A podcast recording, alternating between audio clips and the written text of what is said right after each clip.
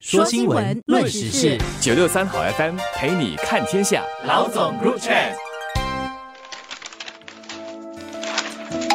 各位听众，大家好，我是新民日报的朱志伟。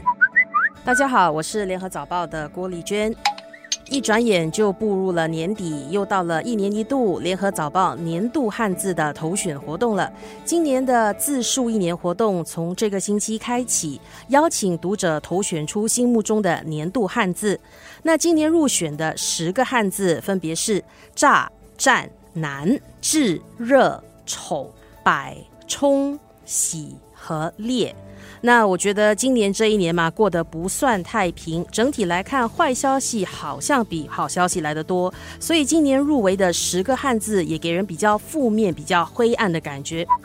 坦白说，如果让我选的话，有一个字是绝对跑不了了，那就是“账”，就是起价的那个“账”。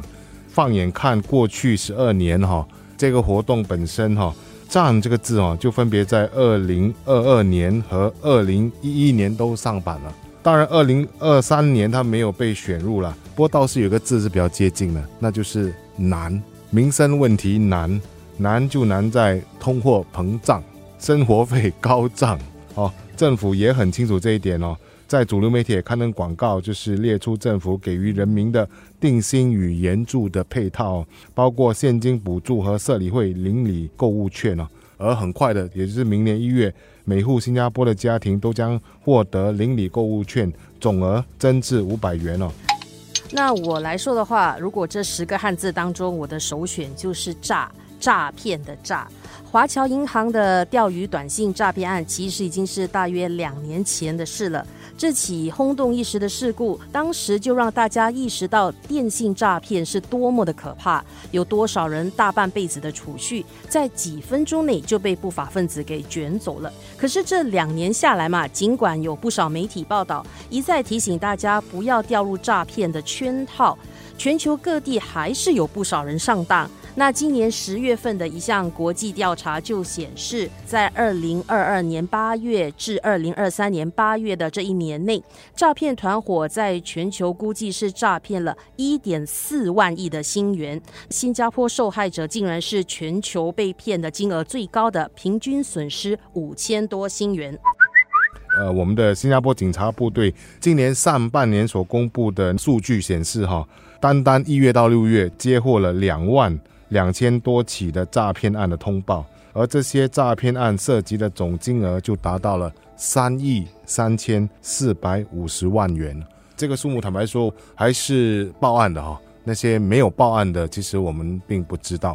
诈骗团伙不仅是骗走了人们的钱财，更是偷走了人与人之间的信心，也让更多人对数码科技却步。只有出尽全力反击诈骗，才能还大家一个无诈的安心世界。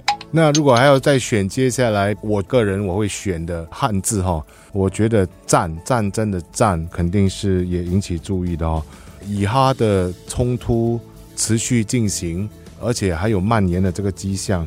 当然，昨天哈就有一艘美国的军舰和多艘商船在红海遭到袭击哦，可能就标志着以哈的冲突有关的一系列中东海上袭击哦，战争的氛围已经升级了。当然，大家都希望说，在未来的几天哦，这些局势都能够有一些好转，尤其是加沙的地带哦。其实我们今年是面对了两场的战争，第一场是乌克兰与俄罗斯的战争，从去年二月开打到现在还没停。那今年十月份我们就迎来了这个以色列和哈马斯之战。那一个国家被袭击，它自然有权利来进行自我防卫，但过程中也必须要尊重国际法，有义务和责任来减少对平民造成的伤害，而不是不顾一切的去报复反击，造成无辜的平民丧命。